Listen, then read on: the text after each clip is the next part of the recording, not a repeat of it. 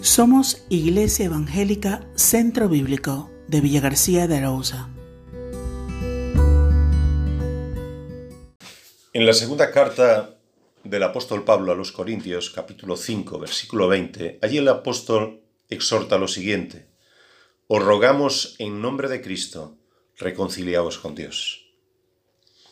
Las encuestas revelan que una de las grandes inquietudes de nuestra sociedad es la de la seguridad y la paz.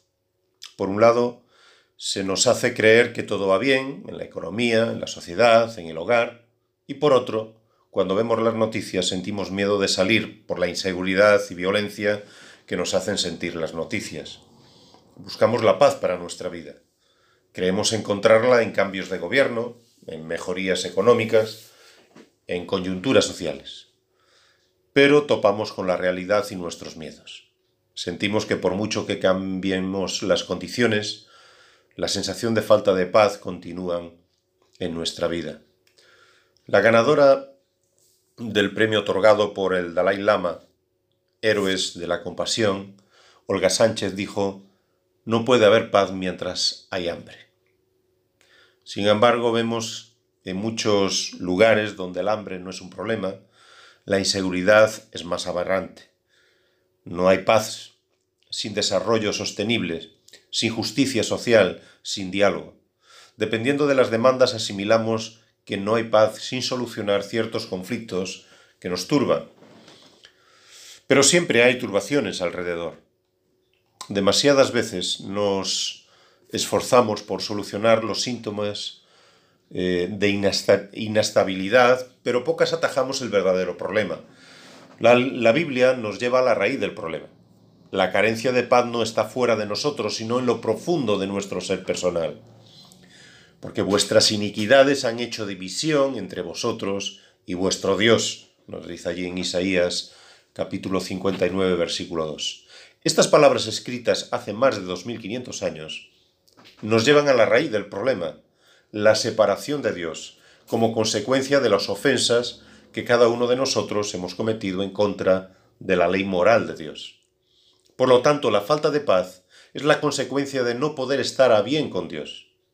Intentamos lograr esta amistad, esta amistad con Dios por medio de ritos religiosos, por medio de penitencias, por medio de ser buenas personas.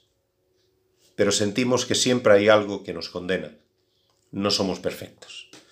Entran los miedos al futuro, la inseguridad y las enfermedades de la modernidad en forma de ansiedad, soledad, angustia y demás. ¿Qué solución queda para nosotros? La invitación del apóstol Pablo es clara. Reconcíliate con Dios. Segunda Corintios capítulo 5 versículo 20. Pero, ¿cómo puedo reconciliarme con Dios? ¿Qué tengo que hacer? La respuesta de la Biblia es clara y sencilla. Nada.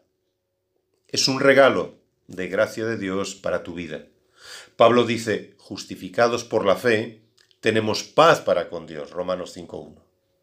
Y añade, por gracia sois salvos, por medio de la fe, y esto no de vosotros, sino que es un regalo de Dios, no por obras, para que nadie se gloríe. Efesios capítulo 2, versículos 8 y 9.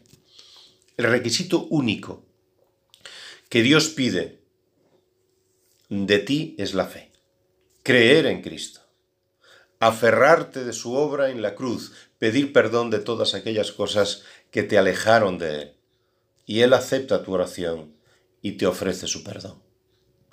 Ahí donde estás, hoy, quizás rodeado de miedos, temores, incertidumbres en cuanto a tu vida y futuro, sintiendo las consecuencias de vivir alejado de Dios, ahí y ahora es Dios mismo quien quiere hablarte diciendo, cree en mí y tendrás paz.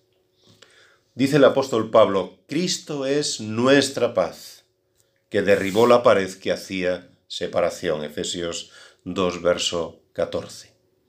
La pregunta es, ¿tienes paz verdadera hoy? Que Dios te bendiga.